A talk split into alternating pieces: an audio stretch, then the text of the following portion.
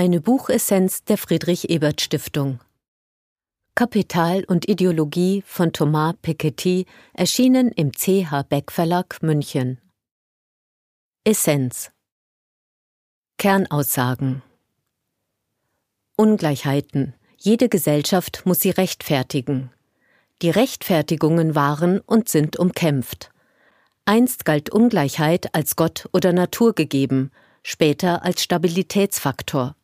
Heute wird immer noch behauptet, sie nutze letztlich allen. Das ist eine Ideologie, die gleichzeitig privates Eigentum heiligt und behauptet, Aufstieg für alle sei möglich.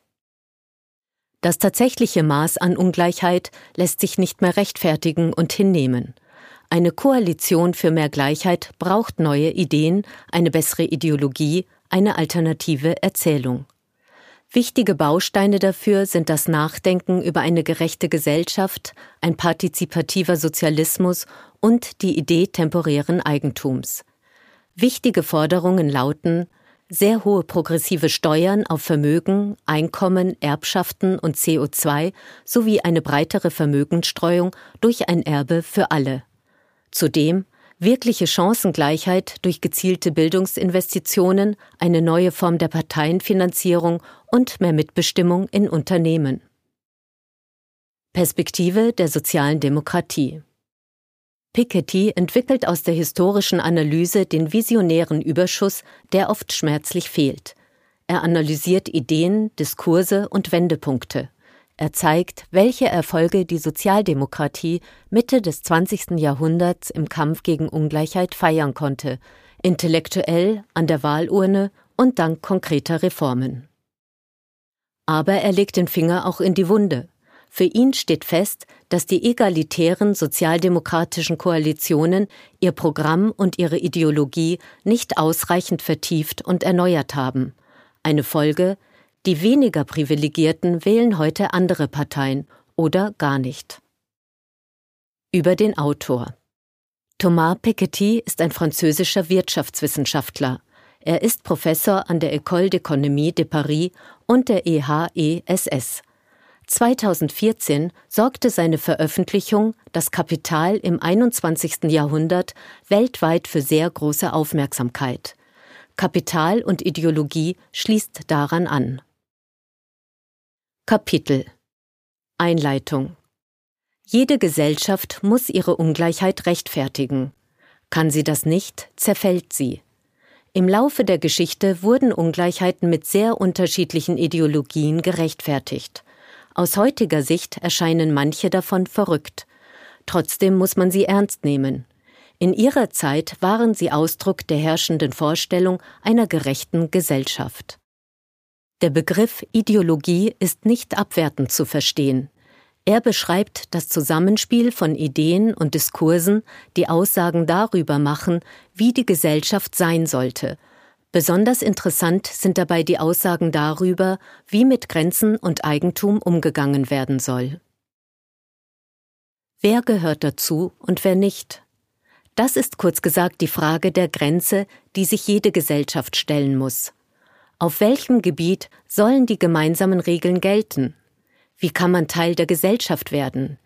Wie werden die Beziehungen zu anderen Gesellschaften gestaltet? Wer darf was besitzen?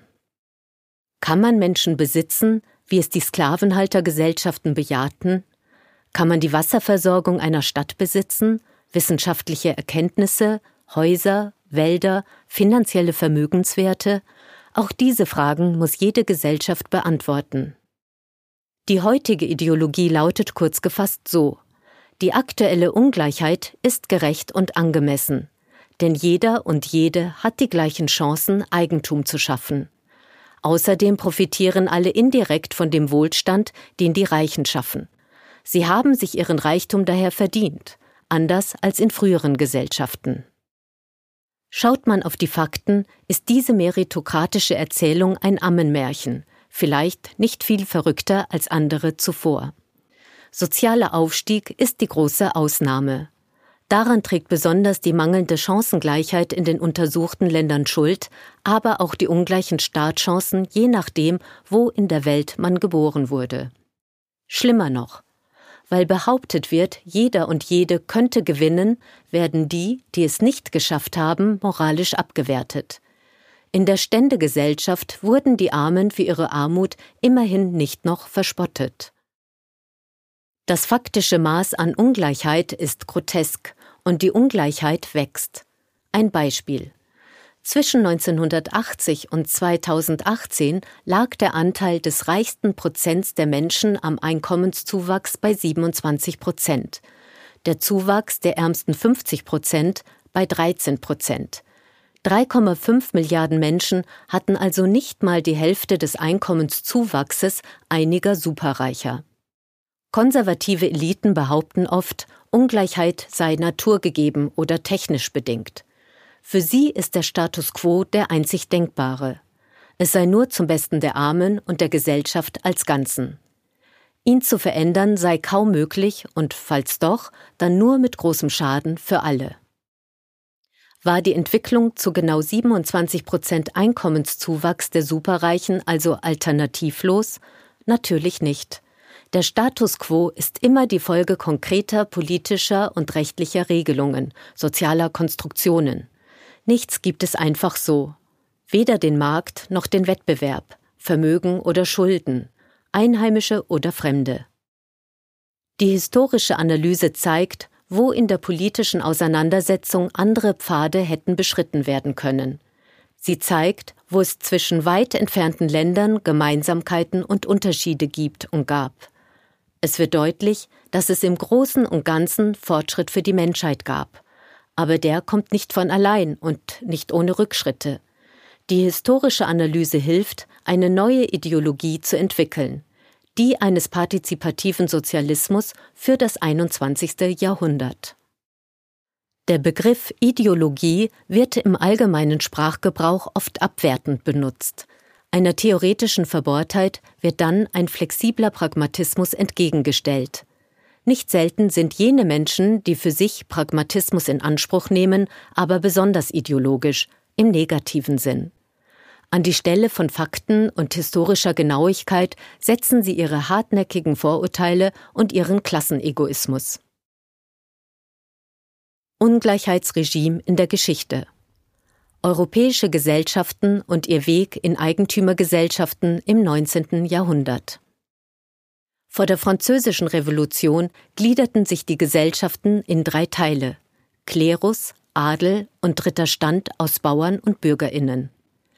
Letzterer umfasste weit über 90 Prozent der Bevölkerung, während die ersten beiden Stände nur einen sehr geringen, jedoch umso privilegierteren Bevölkerungsanteil ausmachten. Auch die Kirche hielt im betrachteten Zeitraum große Eigentumsanteile. Bereits in den 1780er Jahren besaß die katholische Kirche zwischen 25 Prozent und 30 Prozent des Gesamtvermögens. Gerechtfertigt wurde die bestehende Ordnung durch den Glauben, die einzelnen Stände würden sich in ihren Funktionen ergänzen und so ein sicherheitsschaffendes Gleichgewicht bilden. Diese dreigliedrigen Gesellschaften veränderten sich nach der Revolution von 1789. Die Privilegien von Klerus und Adel wurden weitestgehend abgeschafft. Hoheitliche Funktionen wurden vom Eigentumsrecht getrennt. Progressive Steuermodelle, die bereits diskutiert worden waren, wurden aber keine Realität. Das Argument lautete politische Stabilität. In den Eigentümergesellschaften blieben die ungleichen Vermögensverhältnisse daher bestehen.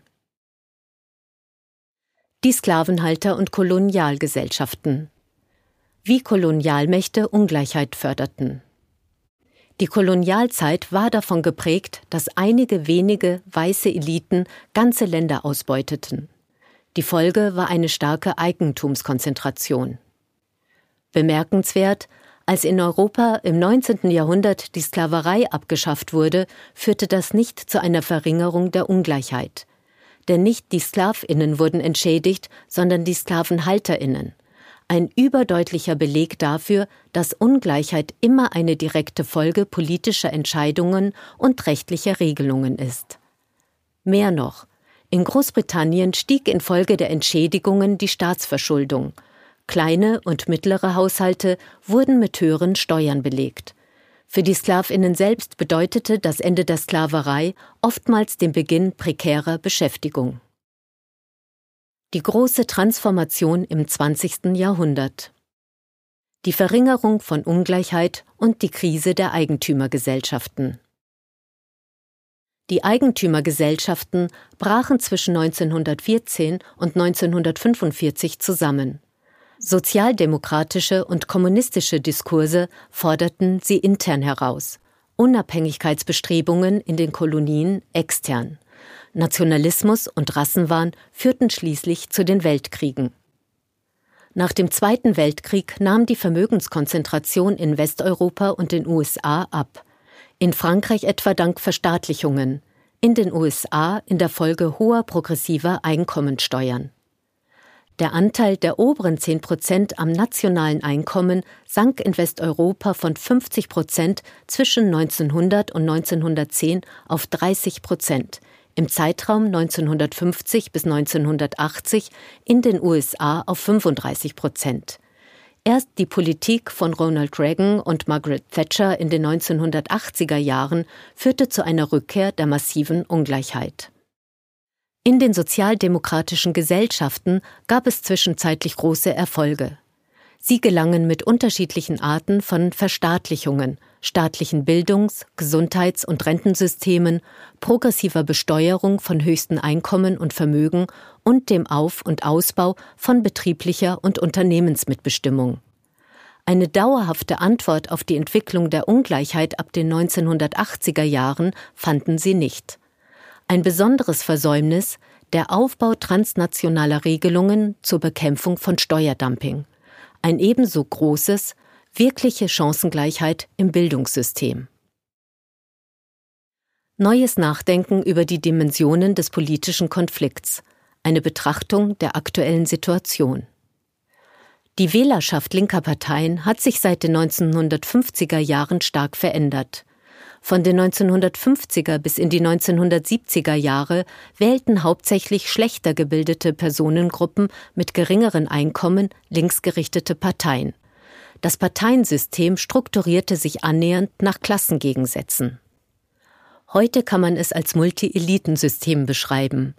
Die besser gebildeten stellen den größten Anteil der Wählerinnen linker Parteien. Die Wählerinnen mit den höchsten Einkommen und Vermögen wählen überwiegend konservative Parteien. Beide wechseln sich an der Macht ab. Wer zu keiner der beiden Gruppen zählt, sieht sich zunehmend abgehängt. Parallelen zur Ständegesellschaft drängen sich auf.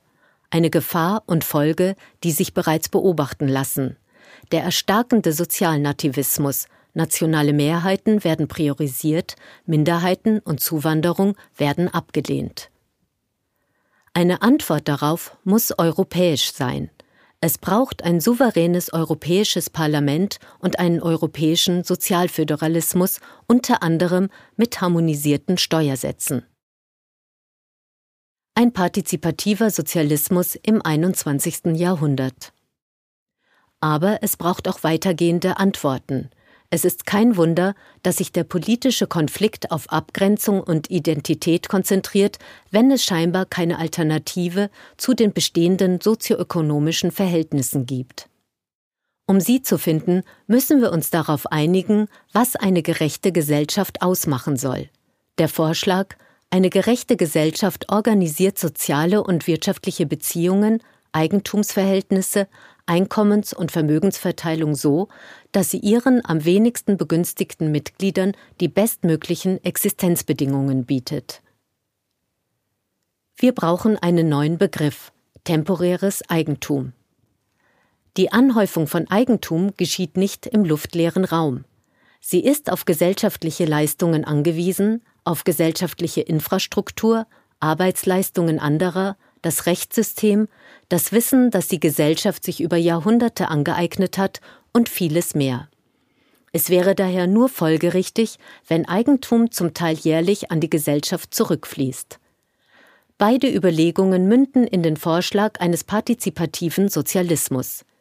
Der Begriff Sozialismus würdigt die überwiegenden Erfolge der Sozialdemokratie und des demokratischen Sozialismus in Westeuropa. Das Adjektiv betont die Abgrenzung vom katastrophalen Staatssozialismus im Osten. Der partizipative Sozialismus zeichnet sich durch Mitbestimmung, Teilhabe und Dezentralisierung aus. Einige konkrete Vorschläge. Erstens. Eine Reform der Unternehmensmitbestimmung. Sie muss auch bei kleineren Betrieben greifen und mehr Mitbestimmung erlauben. Denkbar sind auch neue Modelle. Beispielsweise könnte das Stimmrecht von AktionärInnen unabhängig vom Aktienbesitz bei 10% Stimmenanteil gedeckelt werden.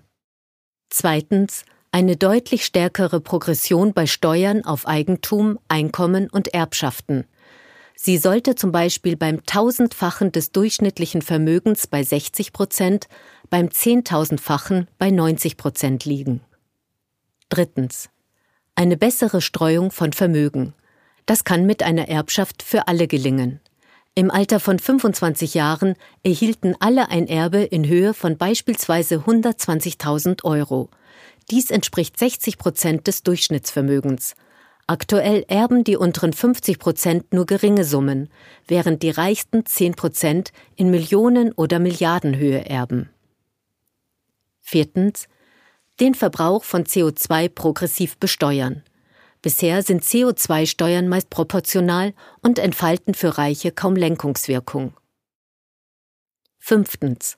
Ein internationales Finanzkataster, das Intransparenz und Steuervermeidung wirksam bekämpft. Sechstens. Steuergerechtigkeit in der Verfassung verankern, und zwar als Nichtregressivität. Steuern dürfen für die reichsten Bürgerinnen keinen kleineren Anteil ihres Einkommens und Vermögens ausmachen als für die ärmsten. Siebtens ein Grundeinkommen.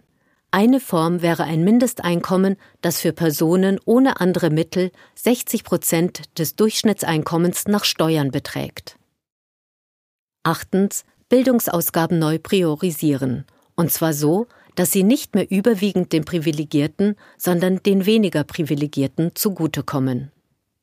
Neuntens Demokratiegutscheine zur Parteienfinanzierung.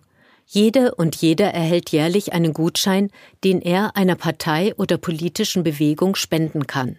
Der Einfluss von Einzelspenderinnen würde so begrenzt. Votum Das Buch ist ein Muss. Die historische Analyse ist einzigartig. Sie ist detailliert, aber trotzdem spannend zu lesen und fördert auch in Nebenaspekten immer wieder Erstaunliches zutage. Sie erlaubt den Abstand, der uns der eigenen Zeit gegenüber oft fehlt. Die Botschaft ist eindeutig. Die Gegenwart ist nur ein winziger Ausschnitt aus einem beständigen Kampf um politische, rechtliche und soziale Setzungen. Der Kampf ist nicht aussichtslos, aber notwendig. Nichts kommt von allein, eher im Gegenteil. Der Blick auf den politischen Konflikt ist glasklar. Piketty setzt bekannte Zahlen und neue Analysen zu einem Mosaik zusammen, das nur einen Schluss zulässt. Ungleichheit ist eine Gefahr, die unsere Gesellschaften zersetzen kann und es schon tut. Mit dem Drehen an kleinen Schräubchen wird man der Gefahr nicht Herr werden. Die Vorschläge sind inspirierend. Pikettys Vorschläge für einen partizipativen Sozialismus im 21. Jahrhundert atmen den visionären Überschuss, dessen Fehlen so oft beklagt wird. Er formuliert nicht nur konkrete Reformvorschläge, sondern besetzt auch neue Begriffe. Piketty formuliert in seinem Buch selbst, Zitat, Man muss zunächst vorausschicken, dass die im weiteren Sinne sozialdemokratischen Koalitionen für Umverteilung, die Mitte des 20. Jahrhunderts auf den Plan traten, sich nicht alleine auf der Ebene der Wählerschaft, der Institutionen und der Parteien gebildet hatten. Sie zeichneten sich vor allem durch eine intellektuelle und ideologische Dimension aus. Es war, anders gesagt, zunächst und vor allem das Feld der Ideen, auf dem die Schlachten geschlagen und Siege davongetragen werden wollten. Offensichtlich braucht es im 21. Jahrhundert neue Siege. Piketty liefert dafür die Ideen.